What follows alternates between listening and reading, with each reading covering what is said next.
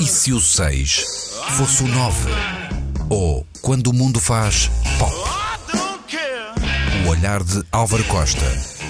Nas manhãs da 3. Como se dizia antigamente, a RTP Arena veio para ficar.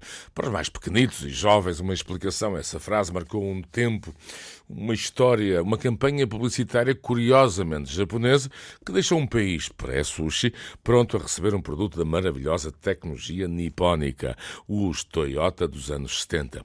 Ora, a ligação com a cultura popular japonesa é óbvia. Falo do Iberanime, uma convenção colorida à qual fui acrescentar algum charme. Digo eu, eu, o Daniel Catalão, a Sônia Araújo e o imenso Jorge Gabriel, All-Star RTP, atletas de grande categoria digital.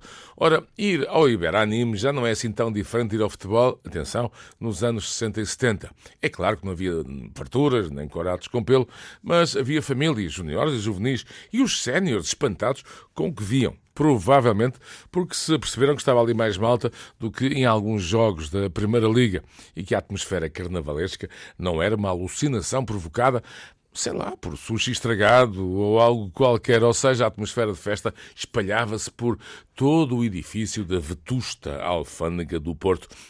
E na mesma sala, onde vi o Zé Cid, os seus 10 mil anos entre Marte e Massarelos, vi também extraterrestres, em estilo Blasted Mechanism e em modo Iber-Anime. E pensei que estava de facto numa cápsula do tempo ou numa tripa de tripas enfarinhadas que, por algum motivo. Pronto. Para a minha filha Kiki, a coisa é uma convenção, e estou a citá-la, nerd. Mas eu retorqui que nerd é o seu pai, são um nerd eterno, o seu progenitor, um artista nerd. Já entradota, é evidente, mas sempre entusiasmado com manifestações de devoção à pop cultura.